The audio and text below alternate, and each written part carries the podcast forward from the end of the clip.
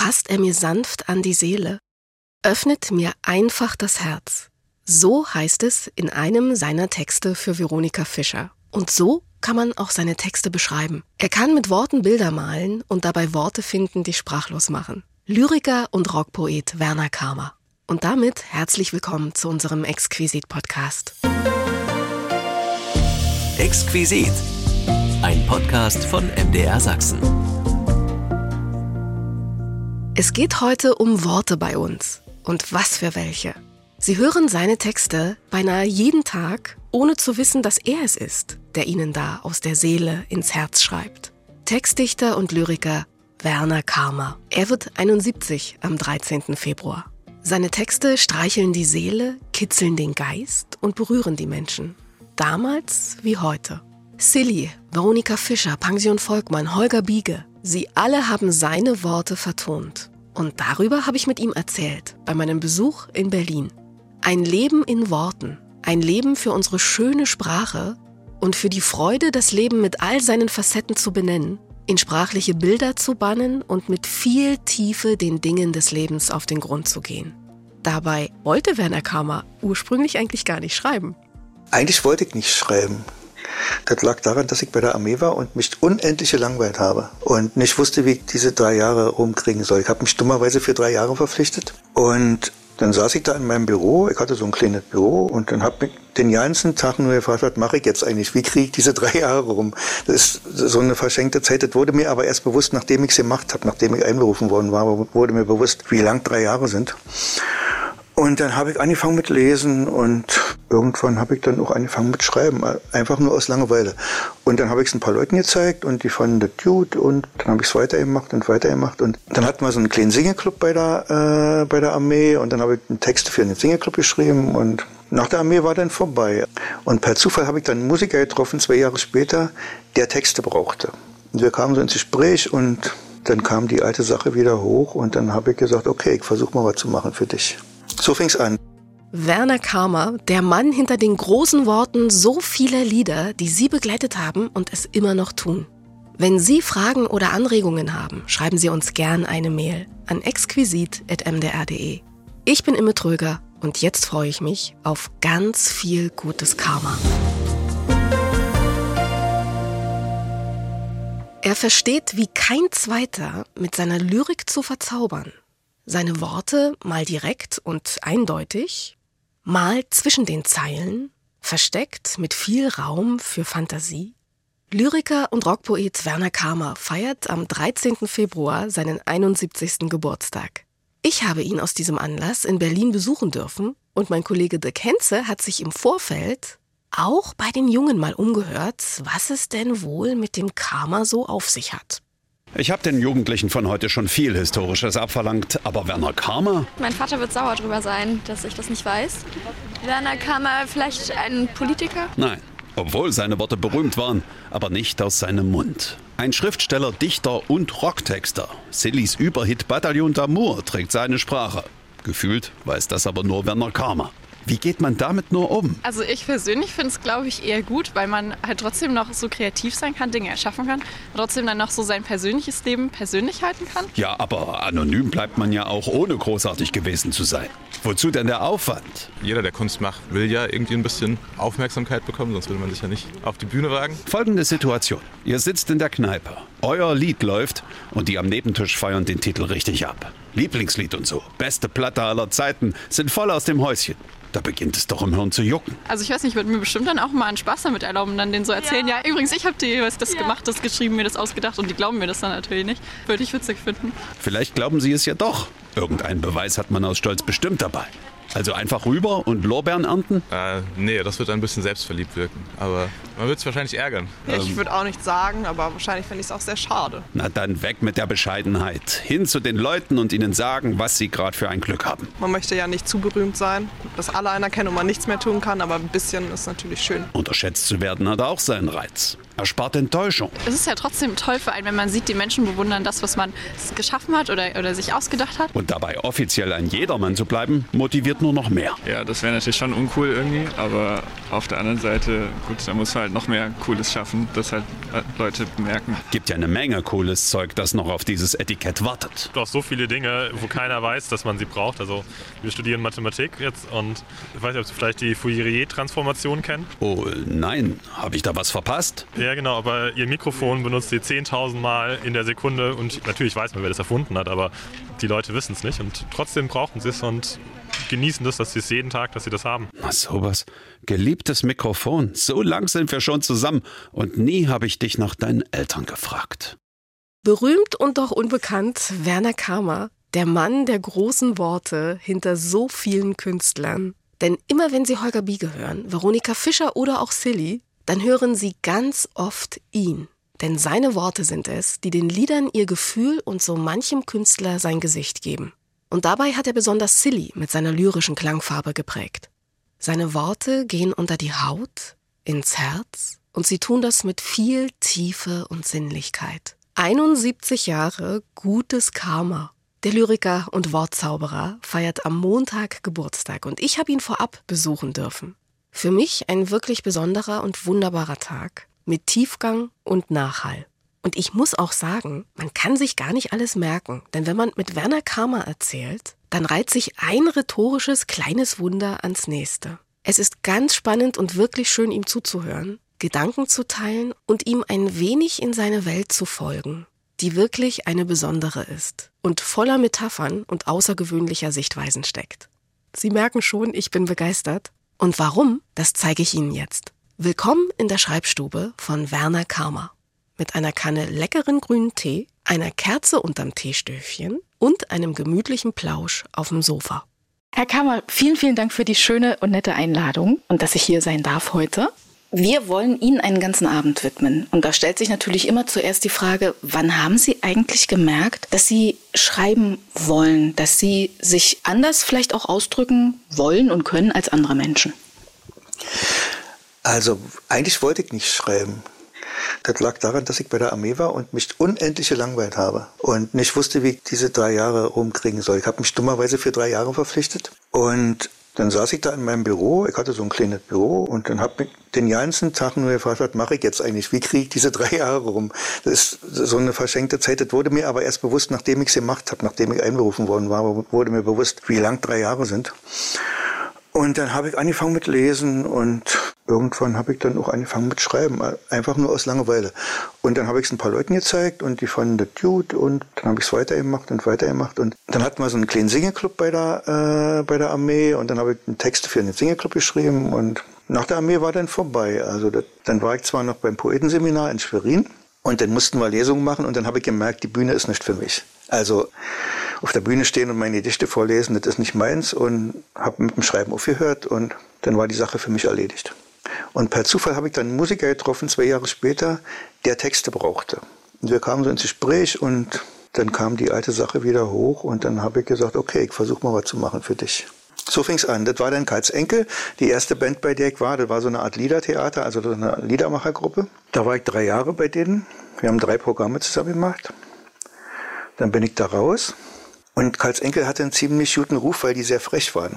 Wir waren so die Alternative zum Oktoberclub. äh, wir haben uns nicht geschert, was die da wollten von der Singebewegung. Also die braven Blauhemdler, die äh, nette Lieder singen über den Aufbau und über wie toll die DDR ist, sondern wir haben auch Fragen gestellt und waren kritisch und so. Nicht systemkritisch, aber wir waren kritisch und sehr unartig. Und äh, dadurch hatte, ich, hatte die Band einen guten Ruf und davon habe ich profitiert. Und dann kamen welche von der äh, Popmusik und haben mich gefragt, ob ich da auch mal was versuchen könnte. Und so bin ich dann da so reingerutscht. Also das war mehr oder weniger ein Zufall oder ein Unfall, kann man sagen, dass ich beim, bei der Popmusik gelandet bin. Und die mochten das dann auch. Also vor allem, das ging ja dann los mit Tamara und so und mit Elektra, die ersten Sachen. Die mochten das und dann bin ich da hängen geblieben. Das heißt, die Musik hat Sie mehr, mehr oder weniger gefunden? Welche Beziehung haben Sie denn eigentlich so zur Musik? Wie, wie nehmen Sie Musik wahr?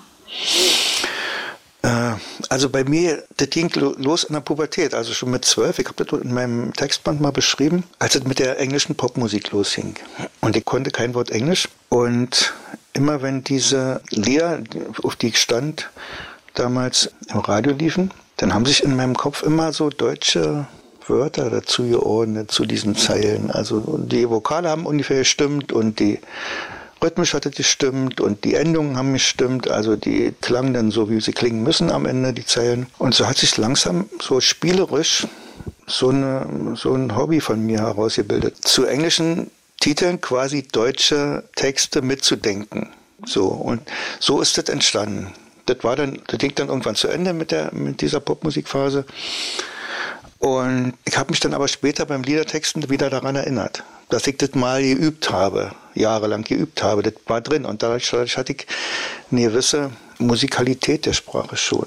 Also die Sachen, die ich dann so als Deutsch dazu gedacht habe und gesummt habe, die waren zwar oft nicht sinnvoll, aber phonetisch hat es funktioniert. So, ja. Ich habe mir dann so meine, meinen kleinen Reim darauf gemacht. Und sicherlich ist da auch viel von der Gefühlslage der Songs auf mich übergegangen und in diese Zeilen eingeflossen und so. Jedenfalls dadurch konnte ich schon, hatte ich schon diese Verbindung zwischen Worten und Tönen. Die hatte ich da schon geübt, mit 12 bis 14, so 15 vielleicht. Bis das dann mit der bis dann andere Sachen, die Mädchen zum Beispiel in der Pubertät wichtiger wurden. Da fiel dann nicht mit der Popmusik ein bisschen auf Platz 2 zurück. Mädchen und Motorräder und so, was denn so kam mit 16 und so. Da fiel das auf Platz 2 zurück und kam dann aber später eben wieder hoch als ich durch Zufall mehr oder weniger in diese Popmusik, in die Liedermacherei und in die Popmusik reingeraten bin. Was glauben Sie denn, was haben Ihre Texte, dass die erwählt werden? Was ist da vielleicht so das Besondere daran? Was gelingt Ihnen so gut, dass Menschen sagen, passt zu meiner Musik oder ich möchte das in die Welt tragen? Also das weiß ich ehrlich gesagt nicht. Also äh, ich schreibe Sachen, die ich gerne hören würde im Radio. Und offenbar gibt es andere Menschen, die das auch gerne hören würden. Und die, äh, das ist ja immer ein bisschen so auch wie Lotto spielen. Man, man kreuzt so einen Schein an und dann guckt man, ob man was gewinnt oder nicht. Und der eine kriegt drei Hörer und der andere kriegt 3000 Hörer und einer kriegt drei Millionen. Also das Risiko muss man einzugehen bereit sein und dann muss man einfach die Sachen rausgeben und kriegen, was passiert. Und ich glaube, wir Menschen sind uns sowieso alle sehr ähnlich. Ja, wir ticken alle sehr ähnlich. Darauf basiert zum Beispiel Kunst und Popmusik und so der eine macht was und der andere sieht es oder, hört es und sagt, ja, der sagt es genauso, wie ich es auch gesagt hätte, wenn ich könnte. So, und auf der Basis funktioniert Popmusik. Und im besten Falle kauft er dann die CD oder die LP und dann hat der Künstler was davon. Ja, und macht weiter. Wie dürfen wir uns Ihre Arbeit überhaupt vorstellen? Sie schreiben Texte, die vertont werden. Sie vertexten aber auch Töne. Beides. Das hängt immer von den Musikern ab. Also am Anfang, als in der Pubertät, wo ich erzählt habe, die Sache mit den deutschen Texten, die ich mir ausgedacht habe zu den englischen Nummern, da war das schon so, ich schreibe auf Musik. Also das war zwar eine infantile und sehr unentwickelte Form von Texte machen auf Musik, aber es war, im Grunde war das schon. Und als ich anfing in der Popmusik, da habe ich immer Kassetten bekommen von den Bands mit dem ziemlich kompletten Arrangement. Und die Stimme war so, so eine Art Pseudo-Englisch war die Gesangsstimme vorgegeben. Und du musst dich dann nur noch äh, auf einen passenden deutschen Text draufschreiben, der gut klingt und Sinn macht. Also der dem Sänger Spaß macht und die formalen Anforderungen erfüllt, also dass er sich reimt und so, das mögen die Leute, wenn sich Texte reimen oder, oder Refrains insbesondere. Und dann sollte eine gute Zeile dabei sein, die man so noch nie gehört hat und die man sich gut merken kann und so, so kleine formale Geschichten. Und dann irgendwann wenn ich die Texte fertig hatte, dann hatte ich Langeweile und dann habe ich mich so hingesetzt und habe Texte ohne Musik geschrieben. Und äh, nur so für mich quasi. So, wenn ich Sänger wäre, würde ich sowas singen wollen. Und das war die zweite Seite meiner Arbeit. Und irgendwann habe ich eben Komponisten so einen Stapel Texte gegeben zum Vertonen. Das war der Matthias Schramm von Silly.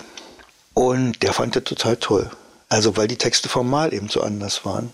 Ja, die haben äh, die äh, waren formal nicht so, so an die internationalen Pop-Klischees angelehnt, sondern die hatten zum Beispiel einen anderen Rhythmus oder die hatten kein Refrain äh, oder kein B-Teil. Und das fand er spannend und dann hat er daraus Lieder gemacht. Und so ist im Prinzip Silly entstanden. Und im Grunde ist Silly ja in der Pop- und Rockmusik das erfolgreichste gewesen, was ich gemacht habe. Ich habe aber sowieso nicht viel gemacht. Weil das hat mir dann, ich mache lieber wenig und gut. Und das hat mir dann auch gereicht. Also vom Geld her, was man verdienen konnte, davon konnte man gut leben. Und Tamara wollte auch nicht, dass ich so für andere schreibe. Für Frauen sowieso nicht und für blonde Frauen schon ja nicht. Die war da sehr eifersüchtig und äh, dann habe ich es dann dabei belassen. Dann habe ich für Silly und dann hin und wieder mal für die Liedermacher, also für Pension Volkmann. Das war mein zweites Standbein, mein zweites wichtiges Projekt. Und sonst habe ich eigentlich nicht viel gemacht. Also waren, waren immer mal Versuche. Das lief aber meistens nur über ein, zwei, drei Sachen. Weil das muss auch passen. Also bei mir ist das so, bei mir muss das passen. Und ich bin jetzt nicht der Einfachste, was soziale Kontakte angeht.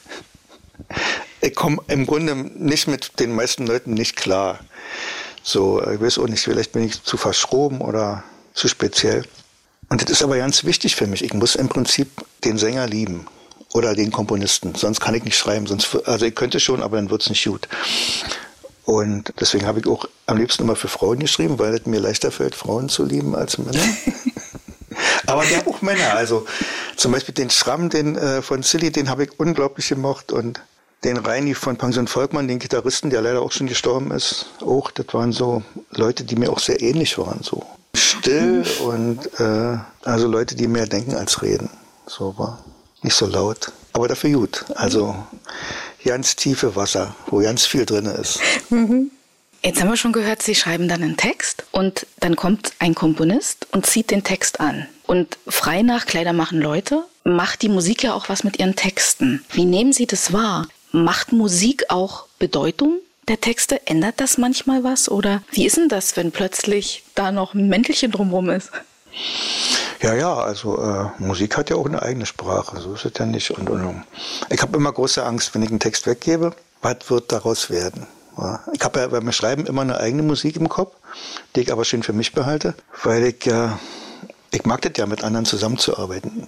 Ich könnte jetzt auch vielleicht selbst, wenn ich jetzt versuchen würde, meine, meine Einnahmen zu maximieren, müsste ich vielleicht selbst, aber ich bin auch kein Bühnentyp und deswegen habe ich mich ganz bewusst dafür entschieden, mit anderen Leuten zu arbeiten. Das macht mir mehr Spaß, als im Kämmerlein zu hocken. Und dann habe ich aber immer große Angst, wenn ich einen Text weggebe. Oh, was wird daraus jetzt wieder werden? Und manchmal wirklich, da stehen einem die Haare zu Berge, was der. Also die haben äh, dann manchmal begreifen die oder haben die Komponisten nicht begriffen, was sie da eigentlich auf dem Papier zu stehen haben, ja, und haben völlig von der Stimmung her, von der Intensität her, vom Tempo und vom Rhythmus her völlig andere Lieder geschrieben, die überhaupt nicht zu den Texten passten. Das kann passieren und dann ist es immer schwer, den Komponisten zu sagen, äh, willst du nicht nochmal rangehen und willst du nicht nochmal ein bisschen langsamer machen und ein bisschen verhaltener und so. Das ist doch sehr nachdenklich, diese Stelle und, und rhythmisch passt das hier überhaupt nicht und Komponisten sind oft auch sehr, sehr brutal. Also die stellen dann einfach Wörter um, weil sie schon eine Musik in der Schublade haben, aber der Text passt nicht so wirklich, also stellen sie die Wörter um. Und da muss man sich dann schon auch ein bisschen wehren als Texter. Weil, äh, also ich bin da auf jeden Fall sehr penibel. Ich bin da nicht so tolerant, wie meine Kollegen manchmal sind. Und meistens, wenn es mir nicht gefällt, dann sage ich es auch und dann wird nicht draus und dann ist das dann auch das Ende der Zusammenarbeit. Ja. Aber dann gibt es Leute eben, da, äh, da wird der Text noch besser durch die Musik. Also da merkst du sofort, haben ein bisschen genau, worum es geht. Die Musiker, die haben es intuitiv oder intellektuell begriffen und die haben den Text nicht beschädigt, sondern so ja noch verstärkt. Das ist mir bei, also gestern Abend habe ich mich nochmal sehr in Pension Volkmann vertieft und mir ist da so eingekommen, dass ich gedacht habe, am stärksten sind die Texte wirklich bei den beiden. Das ist die stärkste Symbiose von allen, egal ob man sagt, die waren vielleicht erfolgreicher, noch auch Silly oder es sind ja auch wunderbare Kooperationen. Aber bei den zweien, da passt das so, das ist, als wäre das, die haben es so abgenommen, auch musikalisch ist das so schön wie die zwei das umgesetzt haben. Und mir scheint es im Liedermacher-Metier sehr gut aufgehoben. Mehr ja, vielleicht ja. als auf der großen Rockbühne. Ja, ja. Na, ich habe das immer sortiert. Also, wenn ich Text geschrieben habe, ich habe eigentlich nicht bewusst für jemand geschrieben, sondern ich habe dann hinterher die Texte sortiert. Also die für Rock besser geeignet waren, hat Tamara gekriegt. Also ich habe erstmal Tamara sowieso fast alles angeboten. Und die mehr so Liedermachermäßig waren, die hat sie dann schon von vornherein mir zurückgegeben und die habe ich dann Pension Volkmann gegeben. Also das war eine gute Paarung, die beiden. Und Tamara hat mir auch erlaubt, quasi Pension Volkmann Texte zu geben. Die war ja ansonsten eben sehr eifersüchtig und wollte nicht, dass andere Leute auch so gute Texte haben. Also gut in Anführungsstrichen, also so eine Texte wie sie. Sie wollte nicht, dass andere Leute so eine, weil sie hat auch schon selber gemerkt, dass das über die Texte auch viel gelaufen ist, der Erfolg von Silly. Das hat sie gemerkt und die Leute haben das auch immer wieder in Fanpost und so immer wieder ausgedrückt, dass die eben auch sehr auf die Texte abgefahren sind. Ja. Ja, bei Pension Volkmann kam eben noch dazu, das waren eben nur zwei Instrumente und eine Rockband macht ziemlich viel Krach und da wirken die Texte natürlich noch mehr bei so einer sparsamen Instrumentierung ja, als bei einer Rockkapelle. Ja. Dennoch ist den beiden natürlich das musikalisch gelungen, das so einzufangen, abzunehmen, die Töne wirklich, also da ganz semantisch auch ganz nah so eine Dichte zu erzeugen, das ja, ist toll ja. gewesen. Ja, das war nicht zu erwarten, aber ich war mhm. selber überrascht. Ich habe denen einfach eine, eine Mappe mit Texten gegeben und dann kamen die nach ein paar Wochen wieder und dann war quasi die erste Platte fertig. Mhm. Also der Reini, vor allen Dingen der Gitarrist von Pension, der, der auch so ein bisschen, fast könnte man sagen, ein bisschen autistische Züge hat, der hat das halt ausgebrütet im selben Kopf. Und Peter hat das natürlich dann genial gesungen. Wo finden Sie denn überhaupt Ihre Themen? Hm. Oder werden Tja. sie gefunden? Das ist, die, das ist die große Frage. Wo kommt das her? Wa? Ja. Ja, ja. Also ich habe immer Zettel in der Hosentasche und irgendwann, wenn ich eine Zeile im Kopf habe, dann schreibe ich die schnell auf, bevor ich sie vergesse.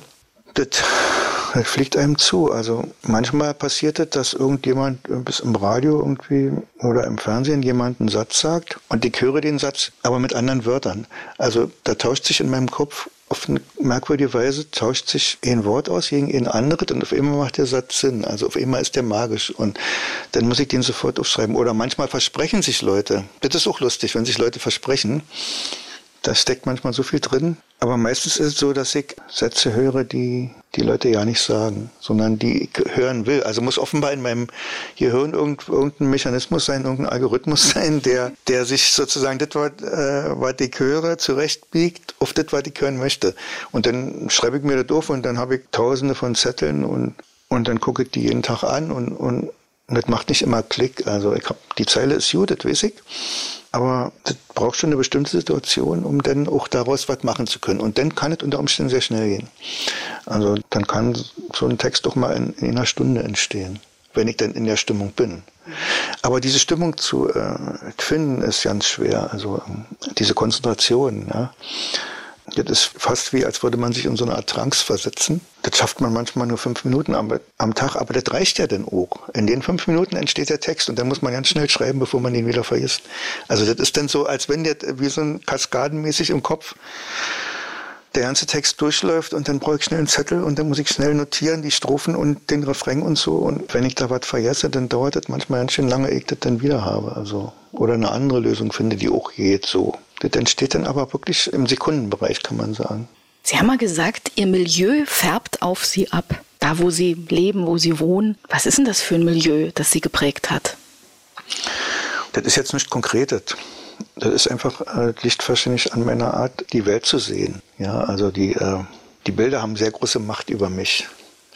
Und wenn ich so durch die Stadt laufe, aber auch wenn ich ein Buch lese, da sind ja auch Bilder drin dann löst es in mir immer ganz viele Sachen aus. Ich bin eigentlich ein Mensch, der fast nur denkt und kaum redet, zum Leidwesen meiner Frau, die das Gegenteil ist. Ja, die möchte mal quatschen, quatschen, den ganzen Tag möchte die nur quatschen und wenn ich mal zehn Minuten nichts sage, denkt sie gleich, ich bin sauer oder ich bin krank oder irgendwas. Aber ich habe so viele Stimmen im Kopf, jetzt nicht psychiatermäßig gemeint, ja, sondern äh, da muss ich erstmal Ruhe drin kriegen und das muss ich erstmal, den muss ich erstmal zuhören und da ist es dann schwer, sich auch noch auf Außen zu konzentrieren.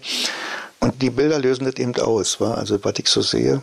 Insofern äh, wirkt das mir hier auf mich und wahrscheinlich werde ich mir auch instinktiv immer Umgebungen suchen, in denen ich mich wohlfühle. Zum Beispiel die Ostsee. Also ich gucke aufs Meer, das reicht mir. Oder ich gucke aus dem Fenster. Ich verreise zum Beispiel überhaupt nicht. Ich muss überhaupt nicht verreisen, weil man kann, die Welt ist ja überall. Also man kann ja aus dem Fenster gucken, dann sieht man auch die Welt. Wenn man kann, also wenn man Augen hat, ja. Ich muss nicht irgendwie meinen weißen Arsch irgendwie mit 1000 Liter Kerosin ans andere Ende der Welt fliegen lassen. Zum Leidwesen der Umwelt. Mir reicht es, wenn ich 200 Kilometer fahre bis an die Ostsee, einmal im Jahr. Ansonsten hat man überall, kann man überall, wenn man sehen kann, was Schönes sehen. So. Das stimmt. Jetzt habe ich gesehen, Sie schreiben ja auch unter Pseudonymen. Wir haben Pension Volkmann schon gehört, ja. verbunden, glaube ich, mit René Volkmann. Das wurde jedenfalls mal in Verbindung gesetzt. Oder auch Lisa Fensch ist ein Pseudonym. Wie kommt es zu dem Pseudonym? Warum? Also äh, René Volkmann, das Pseudonym habe ich mir 83 genommen, Anfang 83. Da war Rock für den Frieden im, im Palast der Republik im Januar 83 und ich hatte durch Zufall irgendwie drei oder vier Lieder, die da sehr gut liefen im Radio. Also äh, ein Lied für die Menschen von Silly Contra von City, das war's von Ende 55 und noch zwei, drei. Und auf einmal habe ich gemerkt, dass die Leute alle irgendwie mich angucken und mich im Palast der Republik, im Foyer, haben die Leute irgendwie mich fotografiert und die Journalisten sind mir auf die Pelle gerückt. Und irgendwie kann ich damit nicht umgehen. Also ich möchte eigentlich lieber unsichtbar bleiben. Und das ist mir irgendwie unangenehm, weil ich ja auch kein Bühnenmensch bin. Ich möchte nicht angeguckt werden. Das ist mir unangenehm. Bei Partys stehe ich auch immer am Rand. Ganz am Rand.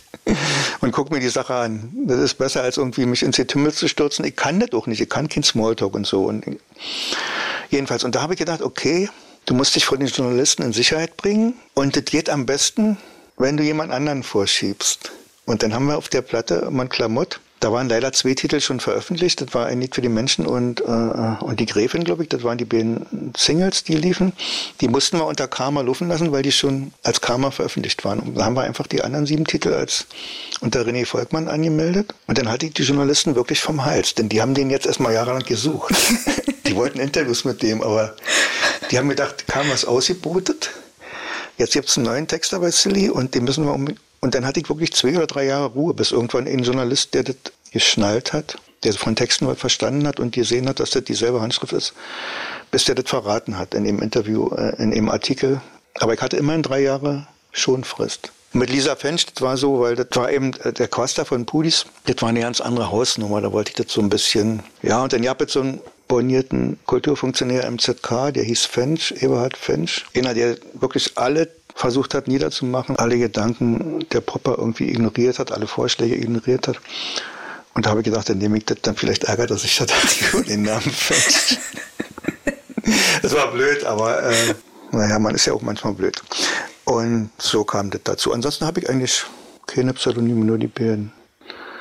Und die habe ich dann später auch nicht mehr verwendet. Also nur eben für drei Platten, von, für zwei Platten von Silly und für diese Quaster-Platte.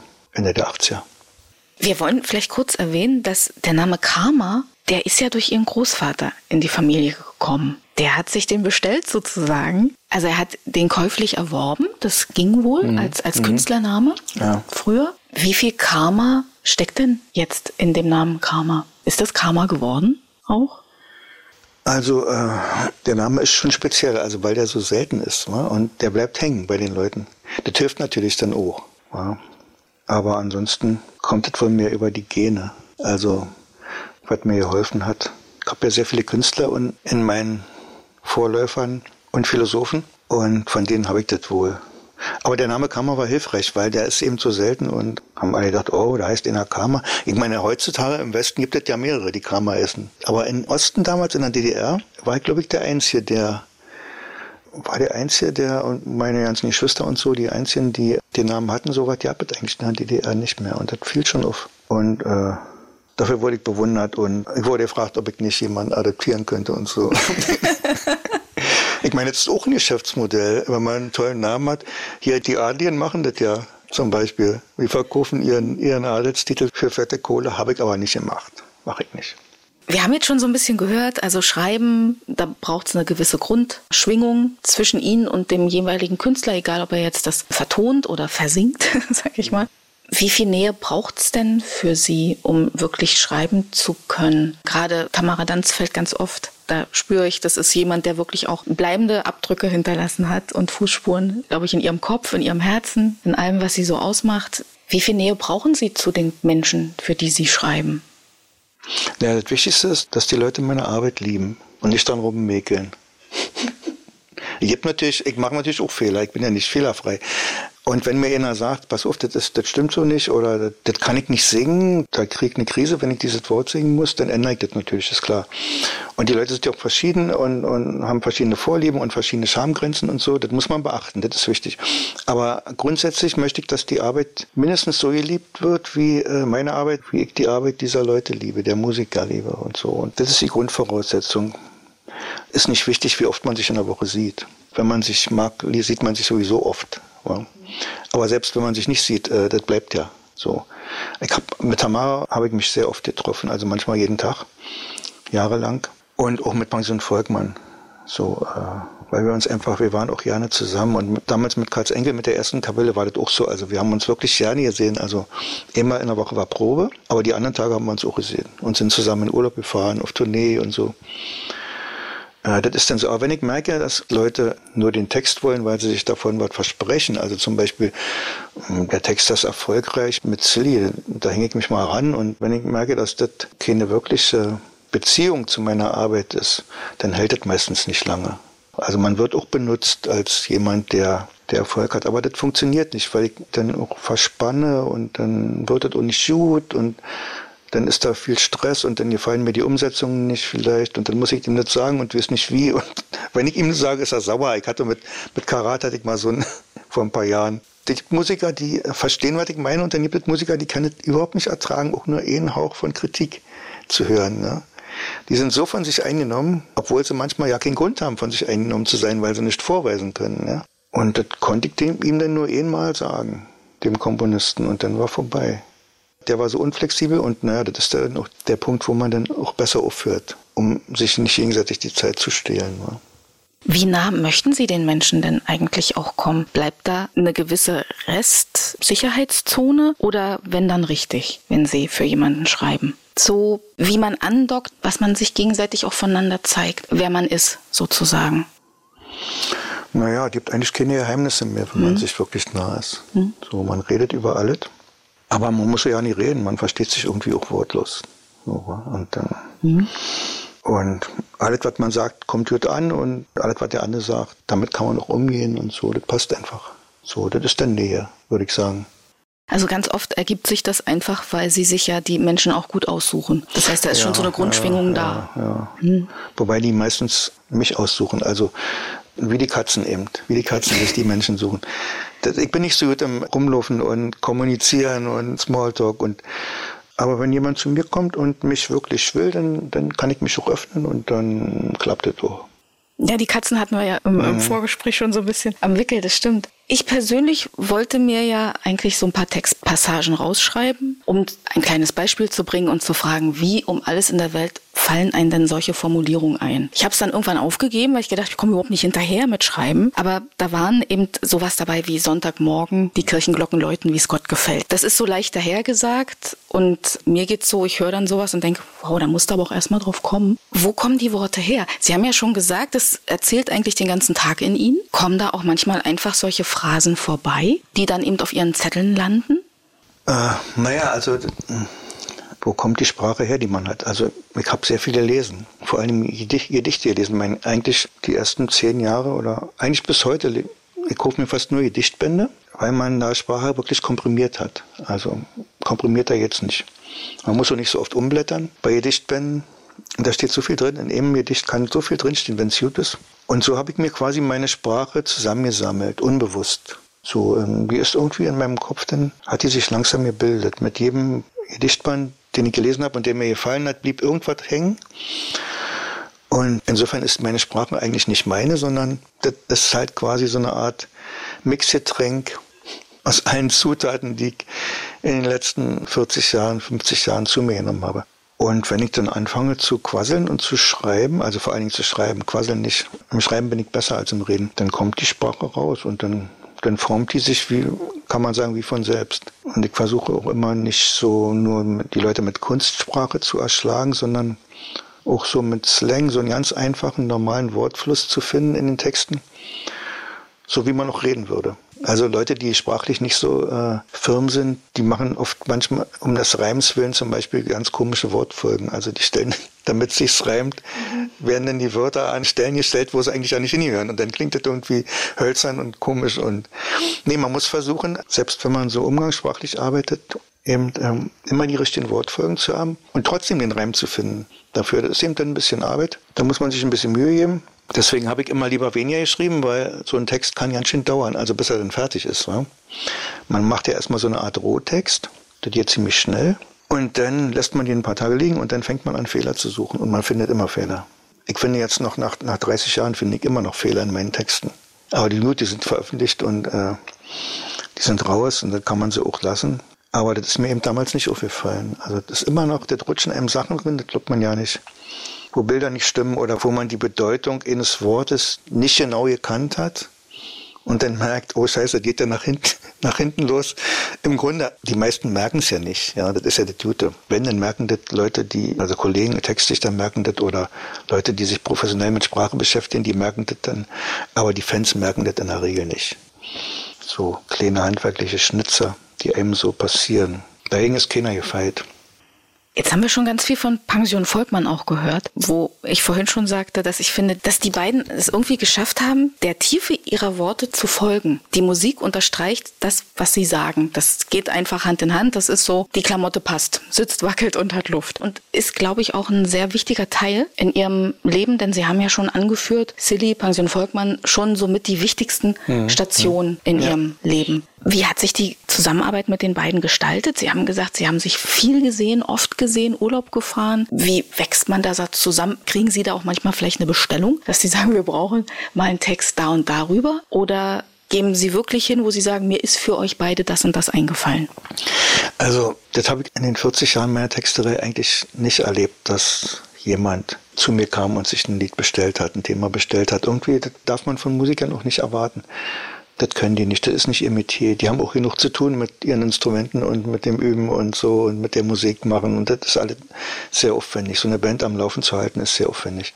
Nee, ich habe dann, ähm, ich hab ihnen das immer angeboten thematisch. Und sie konnten dann sagen, ja, okay, das liegt uns oder das liegt uns nicht. Manchmal hat es auch eine Weile gedauert. Also bei City zum Beispiel lag schon gerne mal ein Text acht Jahre lang, bis dann die Musik kam. Also ein Text von Silly, das Kabarett ist tot, den hatte ich eigentlich für Toni geschrieben, schon 1981 oder ja, 1981 schon. Der lag dann fünf Jahre bei City. Und dann hatte ich die Nase voll, dann habe ich einen Tamara gegeben und die haben den dann natürlich sofort auf die Bataillon d'Amour Platte aufgenommen. Ja, da musste man dann auch manchmal wirklich Geduld haben bei Musikern, ehe die dann auch eine äh, passende Umsetzung finden. Ne? Aber nun lief mir da beim Kabarett ist tot, lief mir dann auch die Zeit davon, weil ich habe gemerkt, dieses Kabarett DDR war wirklich am Sterben, schon eigentlich schon ab Anfang der 80er war das schon am Sterben. Und da habe ich gedacht, okay, der Text muss raus, bevor die DDR zusammengekracht ist, und zwar die ganze Arbeit umsonst. Und dann habe ich einen Tamara gegeben und die haben den dann auch gleich, also die hat dann noch gleich gewusst, das brauchst du für ihr neues Album.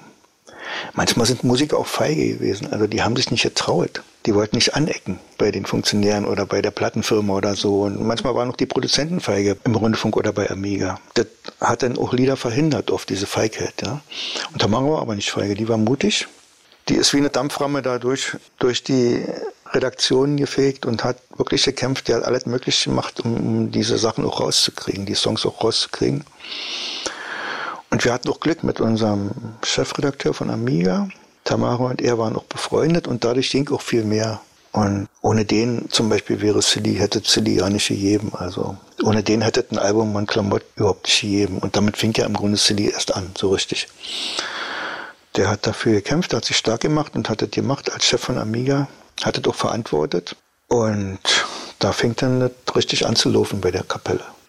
Jetzt sind Sie ja auch in der Lage gewesen, oft die Zensur zu umgehen, egal ob das da so eine helfende Hand war oder einfach, weil es in Ihnen liegt, das so auszudrücken, dass vielleicht nicht jeder drauf kommt. Ist dadurch vielleicht, also Dinge auszudrücken, dass Sie es durch die Zensur schaffen, ist dadurch auch so eine eigene DDR-Poesie entstanden, die Sie vielleicht mit initiiert haben? Wie würden Sie das empfinden?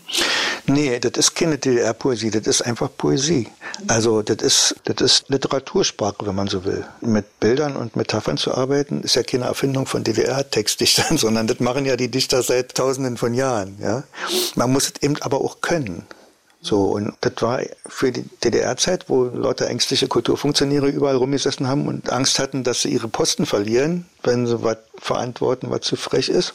Da war das natürlich ein gutes Mittel, um die Sachen zu sagen, die man sagen will, aber eben, wenn man sie metaphorisch oder, oder bildhaft sagt, die trotzdem durchzukriegen. So, wenn man so platt gesagt hätte, das ist Kacke und das gefällt mir nicht und das will ich weghaben, na, dann kam man nicht durchs Lektorat, das ist klar. Wenn man Bilder gefunden hat, wie zum Beispiel dieses Kabarettbild, das Gute ist ja an der, an, der, an der lyrischen Sprache, dass die eben so unscharf ist, dass man die auf alles äh, anwenden kann und jeder Fan dieser Band oder dieses Liedermachers seine eigene Interpretation finden kann. Während eine konkrete Zeile lässt ja nicht viel Spielraum kannst du nur entweder sagen, ja, sehe ich auch so oder nee, sehe ich nicht so. Aber wenn du ein Bild hast oder eine Metapher hast, dann kannst du Leute einsammeln damit. Weil jeder sagt, ja, bei mir ist es auch so. Die verstehen das alle anders. Jeder hat seine eigene Interpretation. Ist ja, äh, aber ist ja real. Aber alle finden inne. Und je un unschärfer die Sprache ist, zu unscharf darf es auch nicht sein, dass sie verwaschen ist. Aber je, wenn sie sozial ist und sozial konkret und politisch ist und trotzdem unscharf, dann war, konnte man damit in der DDR, so in den 80ern, in den letzten, im letzten Jahrzehnt der DDR, konnte man Leute einsammeln. Das hat funktioniert. Jetzt verblüfft natürlich Ihre Texte. Also Ute Donner hat einen Satz von Ihnen in an die Mauer eingearbeitet. Alles wird besser, aber nichts wird gut. Wir haben, die Ferne ist ein schöner Ort, doch wenn ich da bin, ist sie fort. Gerade auch wenn ich an äh, Vaterland denke, ein, ich sag mal, ein Silly-Lied der Neuzeit. Ihre Texte heute noch aktuell und aktueller denn je. Liegt das daran, dass sich Dinge nie ändern oder sind Sie einfach nur ein Weitgucker? Nee, ein Weitgucker bin ich nicht, aber äh, wenn man versucht, das Wesentliche zu fassen, wenn man nicht so mit sich so nicht so konkret politisch irgendwo anbindet, also in irgendeiner Propaganda zum Beispiel, sondern mehr so drüber steht und größere Zusammenhänge versucht zu fassen, dann hat man eigentlich mehr Zuspruch mit dem, was man macht.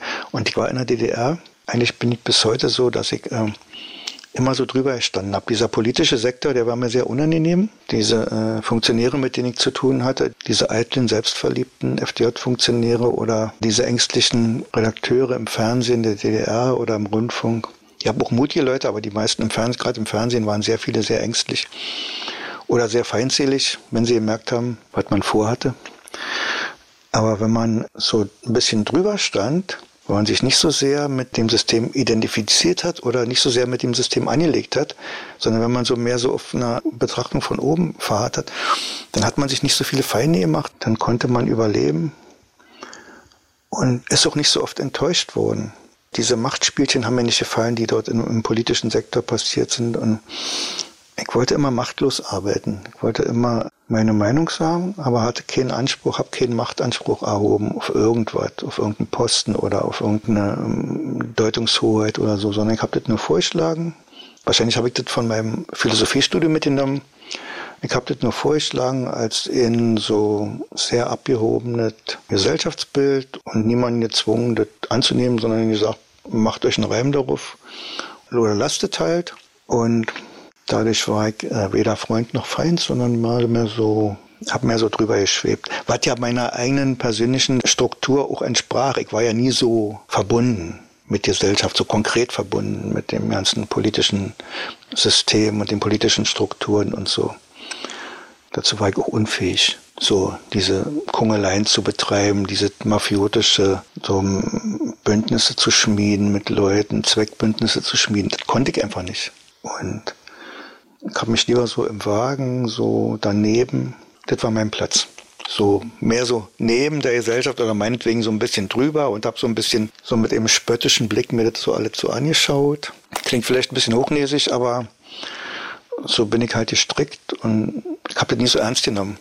Wobei, ich, eins muss ich dazu sagen, dass ich äh, mich schon entschieden habe für die DDR. Also ich war schon ganz bewusst kein Systemkritiker.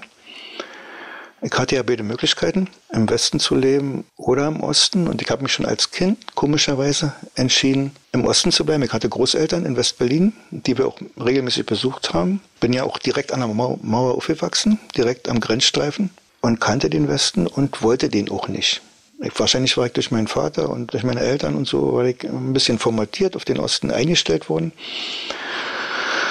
und wollte den nicht. Und mein Vater war Widerstandskämpfer und in der Migration und so und beide Eltern in der Partei und dadurch war ich schon so ein bisschen, wenn man so will, vorbelastet.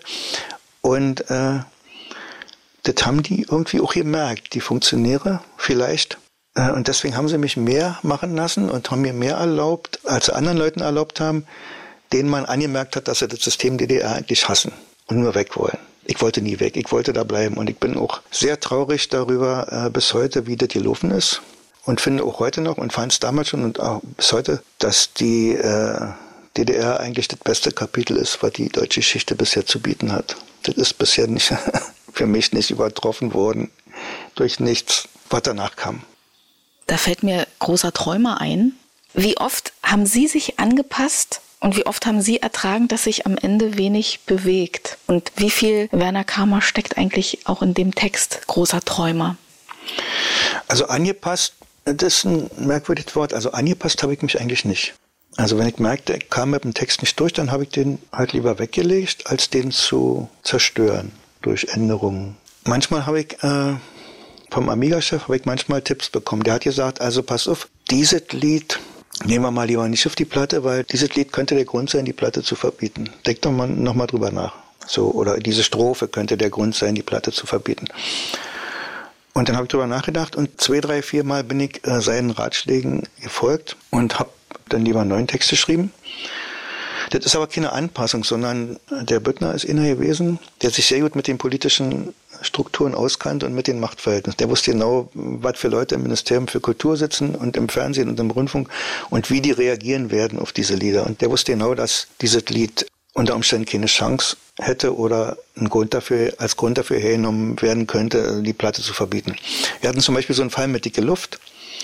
Das war ein Titel zur Umweltverschmutzung, den haben wir, glaube ich, 81 oder 82 gemacht mit Silly. Da hat Büttner eben uns vorgeschlagen, lasst uns den als Single veröffentlichen. Wenn wir den auf die EP nehmen, könnte das eventuell sein, weil der zu hart ist, äh, dass die EP dann verboten wird. So, dann haben wir den als Single, das war dann der Kompromiss und haben dafür ein anderes Lied noch auf die Mannklamott EP gemacht.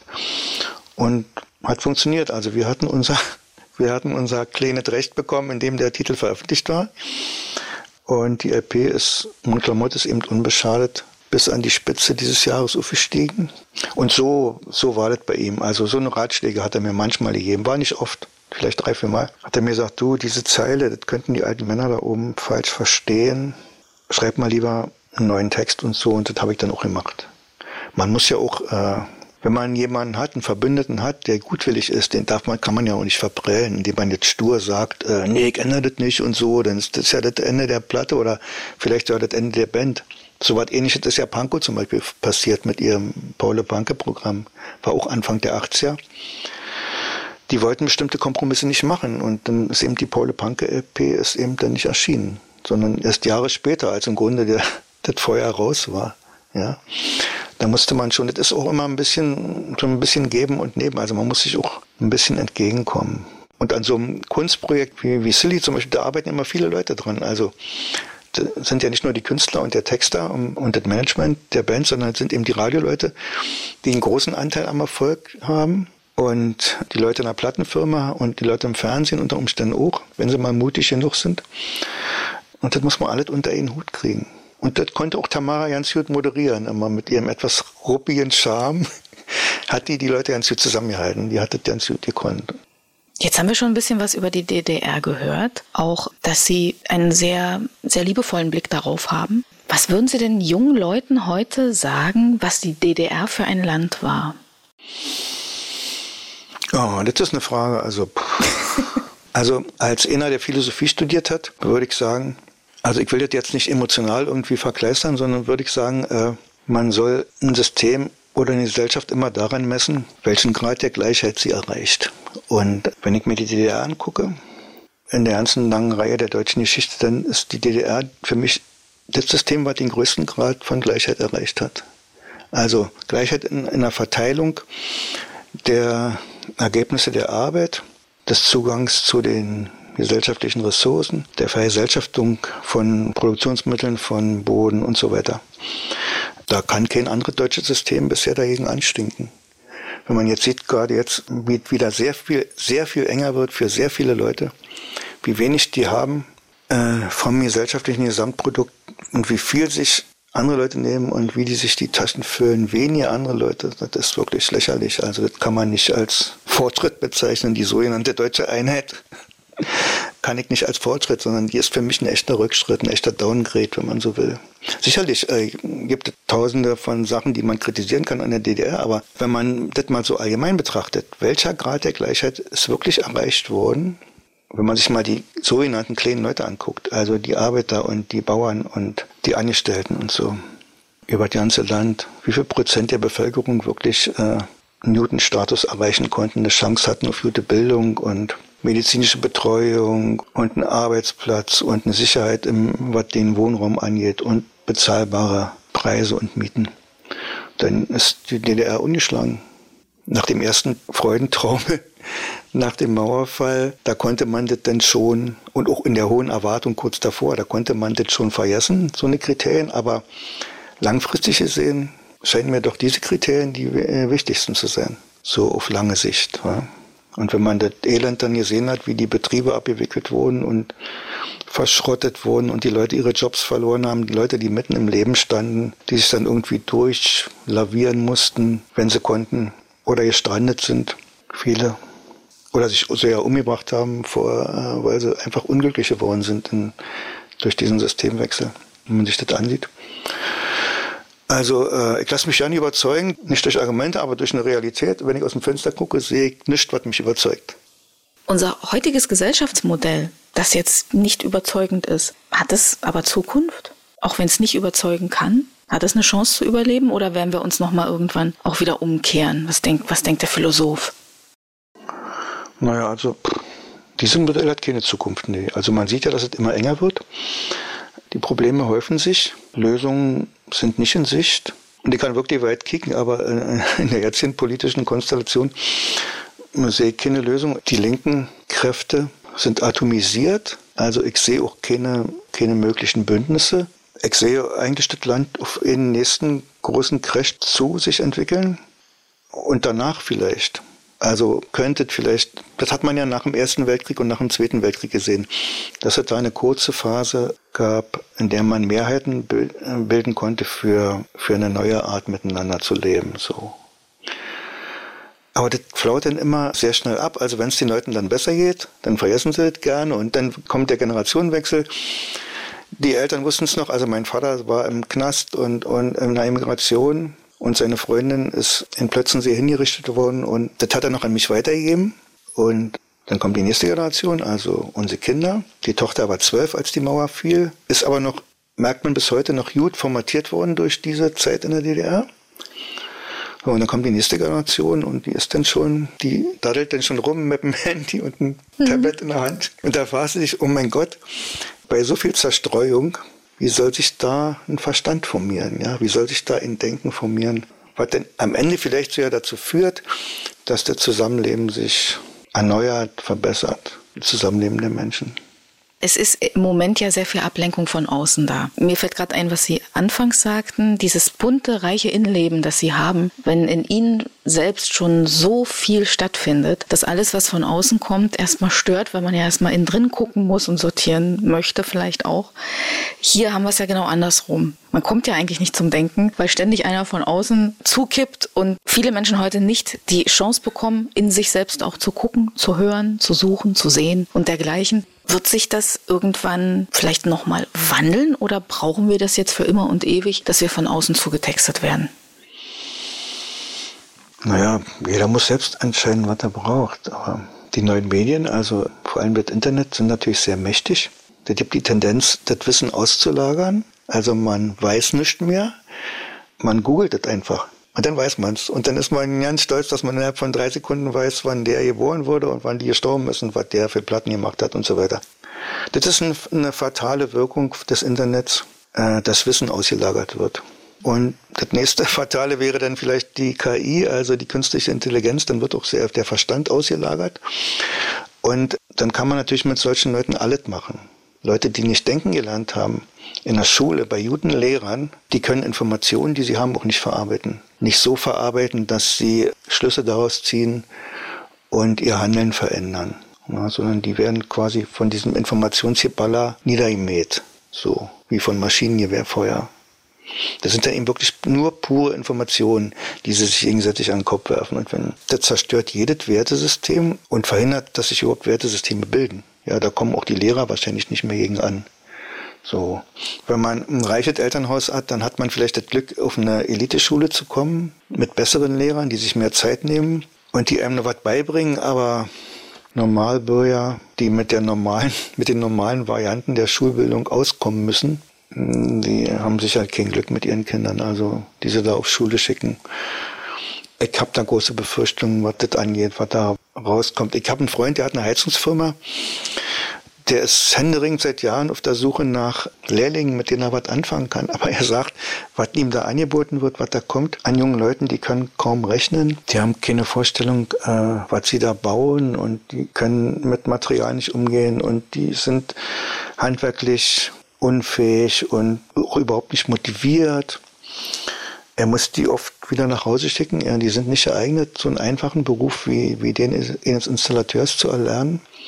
Also die, offenbar gibt das Schulbildungssystem immer weniger so eine Leute überhaupt her. Abgesehen mal von der Motivation, wer will schon Klempner werden?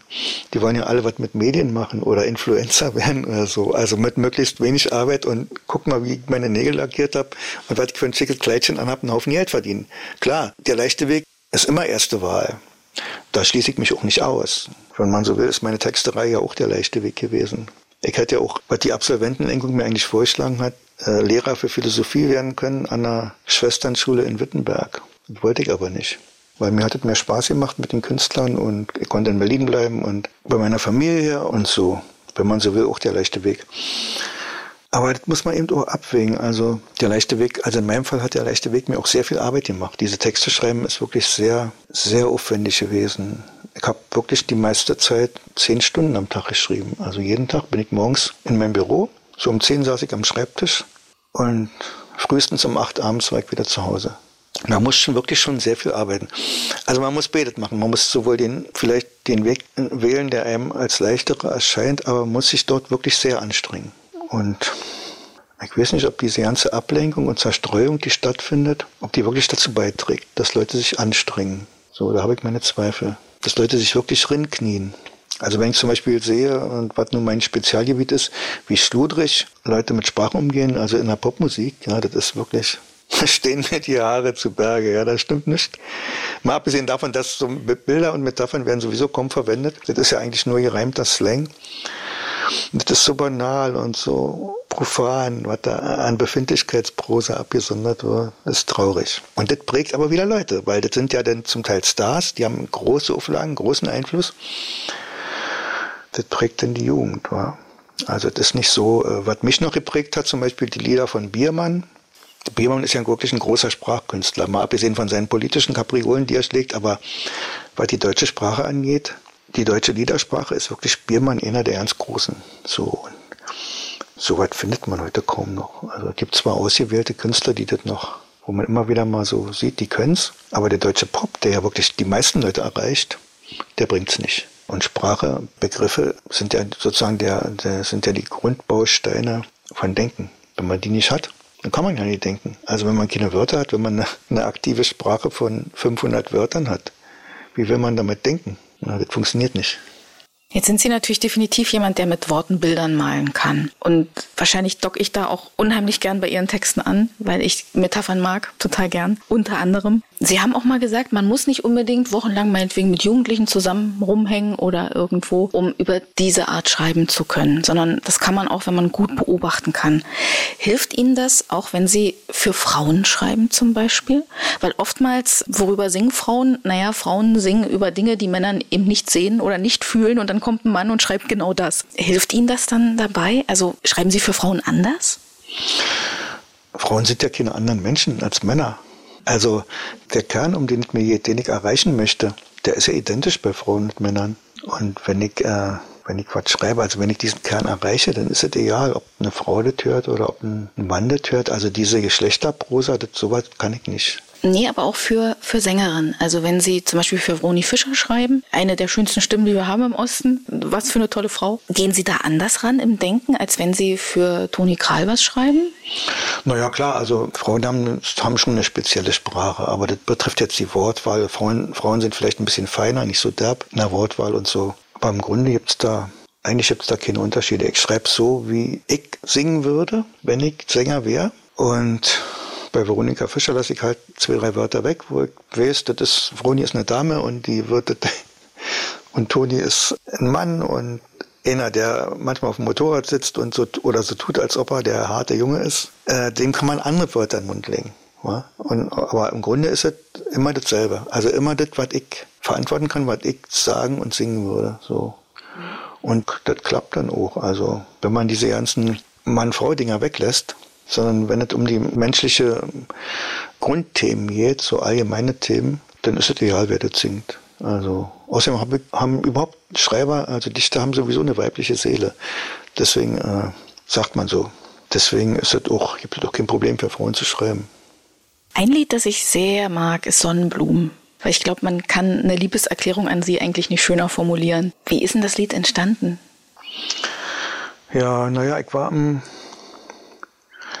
ich war auf dem Friedhof. Äh, ich weiß nicht, ich habe das irgendwann, habe ich das ja mal hier geschrieben. Ich, ich war auf dem Friedhof, Tamara hat Geburtstag. Nee, Tamaras Todestag im Juli 2009. Wir haben gerade an der Platte gearbeitet, an der Alles-Rot-Platte.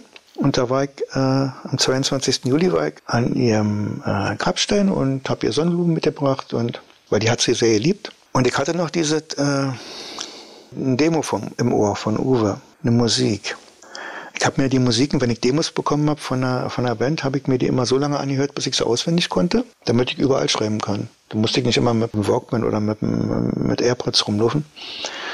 Und hatte ich im Ohr und dann stand ich da am Grab und dann dann war das da. Dann habe ich schnell einen Zettel gesucht und habe das halt aufgeschrieben. Was ja, ist ja, sind ja nur ein paar Zeilen. Also ich war ganz glücklich, dass ich das gefunden habe, diese kleine, schlichte Liedchen, weil das ist wirklich ein schweres Thema, Tamara. Zumal ja, zumal ja unsere Zusammenarbeit nicht, sagen wir mal, optimal geendet hat. Ja. 1988 bin ich da ausgestiegen. Da gab es äh, Meinungsverschiedenheiten, aber ich habe sie natürlich trotzdem weiter geliebt. Und deswegen musste ich sehen, dass ich da was Schönes finde. Das ist manchmal ja nicht so einfach, den richtigen Ton zu treffen. Wa? Und, und, und, und, da muss man manchmal ja nicht so viel sagen. Dann kann es auch ein kurzes Liedchen sein, wo ein paar Zeilen und dann ist es da drin.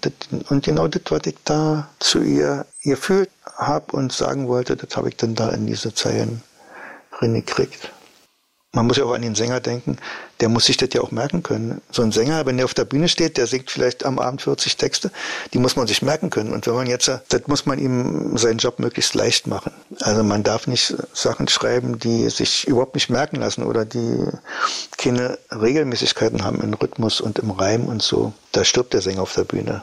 Deswegen achte ich immer auf diese Leichtigkeit, die in den, in den Zeilen bleibt. Ich habe festgestellt, dass diese Einfachheit, das Schlichte, sich im Text wie auch in der Musik wiederfindet. Es hat schon fast was von einem Kinderlied. Also nicht, dass es jetzt so banal ist, sondern diese Leichtigkeit. Ja, ähm, ja, na, ja, so ja. davon. Ja, den Kinderlieder an sich ist, ist nichts zu sagen. Wichtig ist, dass es originell ist, also dass man es so noch nicht gehört hat. So, und natürlich so eine einfache Sachen, die, die rühren sehr an, weil sie viel Platz für Gefühle lassen. Man muss nicht so viel nachdenken, man kann das direkt empfinden, die Bilder, die da drin sind. Und natürlich ist es auch schön diffus. Also ich hätte natürlich auch versuchen können, in einer ellenlangen Ballade äh, die Höhen und Tiefen meiner Beziehung zu Tamara aufzuarbeiten, aber das hätte genervt. Und äh, diese diffuse lässt Platz zum Träumen und äh, die Situation äh, nachzuempfinden. Äh, der Mann am Grab in der Musik ist es ganz oft so, dass das Entscheidende in den Pausen passiert. Also egal, wenn wir jetzt eine Formate haben oder irgendetwas schwingt noch, da ist ganz oft als stilistisches Mittel, auch als Sänger, hat man so diese Möglichkeit. Und ich glaube, das ist hier ähnlich, dass ganz oft das wirkt, was ihm nicht gesagt wird. Mhm. Oder mhm. was vielleicht nur angedeutet ist, eben auch in den, mhm. in den ja, Metaphern. Ja. Mut zur Pause. Mut zur Pause, das stimmt. Das ist generell so, dass die Stille, die Stille wird unterschätzt.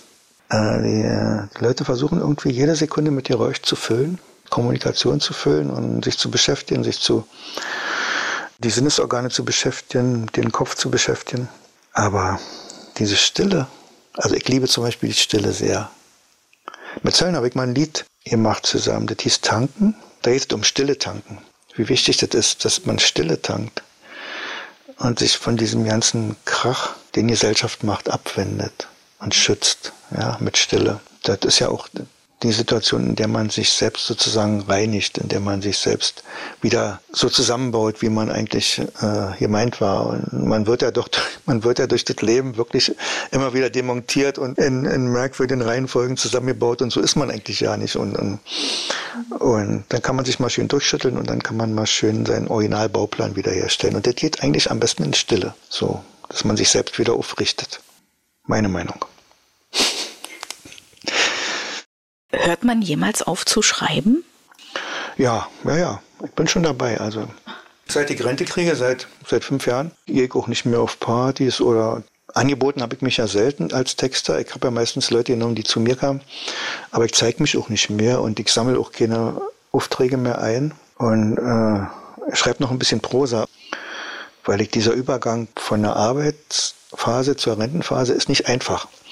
Und, und ich habe in der Zeit, wo ich Text geschrieben habe und nichts zu tun hatte, immer mal Geschichten angefangen, Kurzgeschichten oder längere Geschichten. Und jetzt habe ich, seit ich Rente kriege, habe ich angefangen, die mir nochmal anzugucken und zu versuchen, die fertig zu machen. Vielleicht wird ja was draus. Wahrscheinlich nicht. Ich bin ein Prosaschreiber, bin ich nicht. Lyriker können keine Prosa. Also meistens. Da gibt zwar auch ein paar Lyriker, die das können, aber eigentlich sind es zwei verschiedene Metiers, Gedichte schreiben und Prosa schreiben. Aber ich versuch's mal und, und tue so, als wäre ich einer, wäre ich ein Prosaschreiber und versuche so langsam runterzufahren. Ja, also in diese Rentnerruhe zu kommen. Ist nicht einfach, weil man fühlt sich irgendwie man fühlt sich schnell irgendwie unnütz und das macht einen vielleicht dann krank. Ich weiß nicht, meine, meine Frau rennt jeden Tag, jede Woche dreimal zum Sport.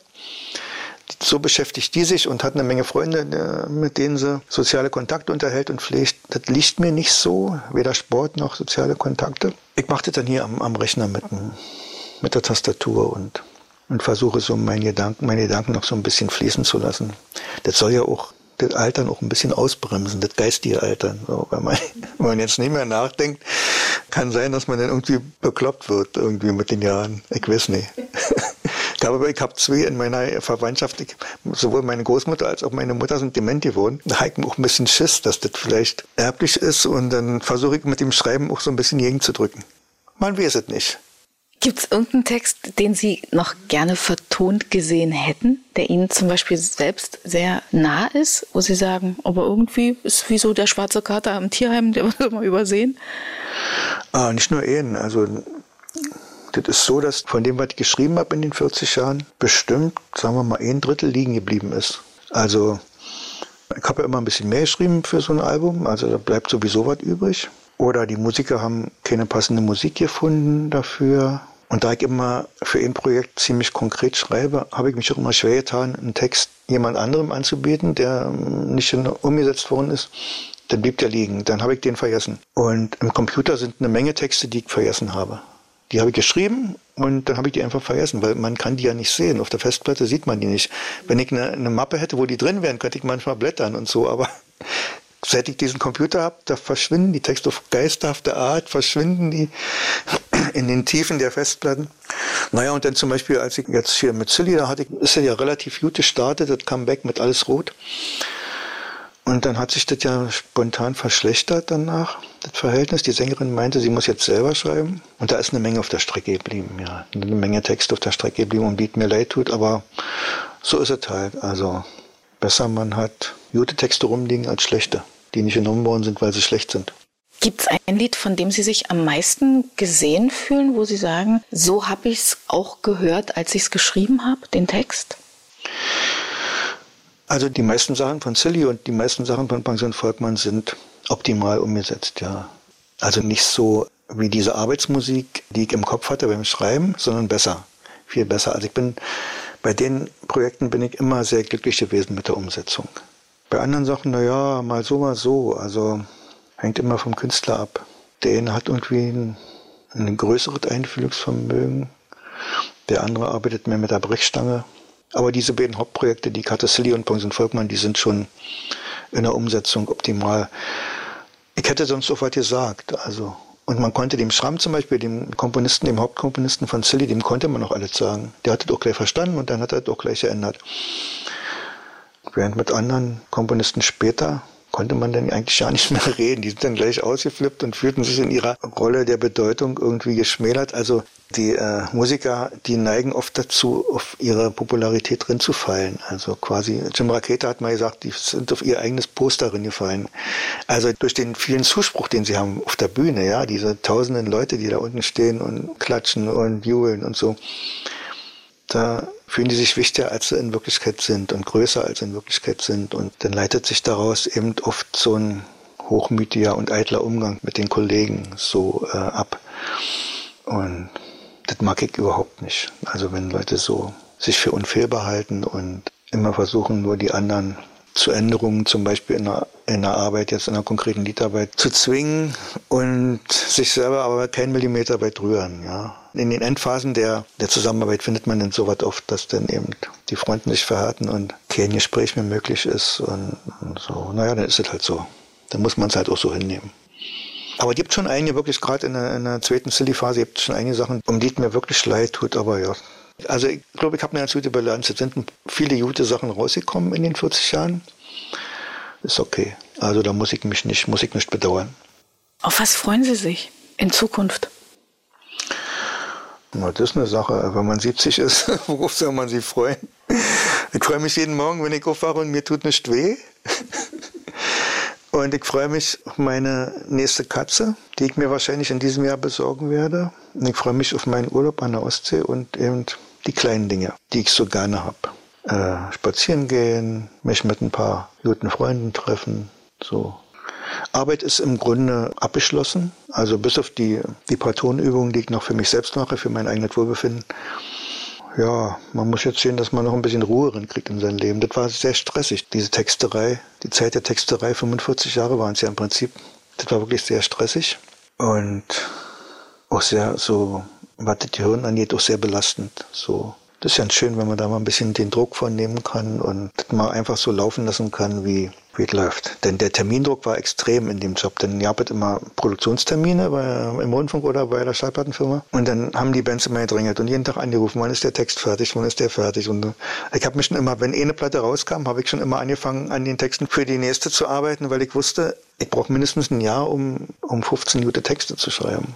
So lange hat es wirklich gedauert. Also, die habe Leute, die schreiben sowas in einer Woche, aber ich habe ein Jahr dafür gebraucht. Der Termindruck war extrem. Und ich bin wahrscheinlich auch ein sehr langsamer Schreiber, weil ich so penibel bin und so ein Perfektionist. Muss alles stimmen. Und jetzt muss ich nicht mehr.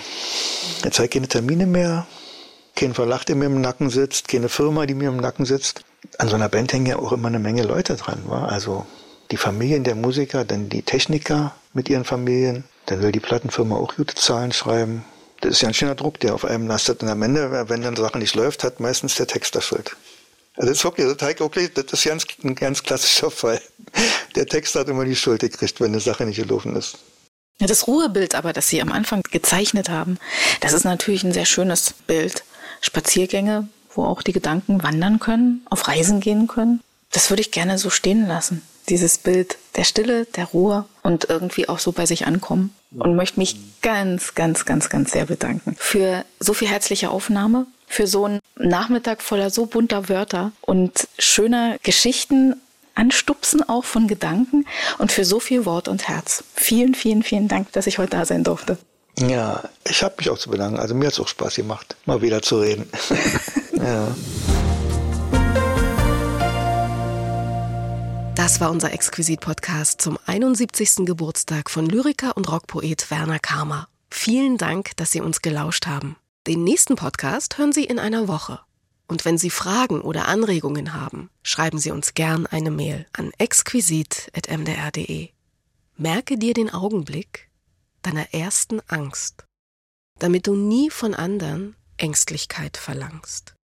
Merke dir den Augenblick deiner größten Not dass sie keinem anderen deinetwegen droht. Merke dir den Augenblick, da du dich geirrt, dass dir deine Sehnsucht nicht zur Hure wird. Merke dir den Augenblick deiner ersten Lieb. Wer versäumt zu geben, ist doch nur ein Dieb. Exquisit, ein Podcast von MDR Sachsen.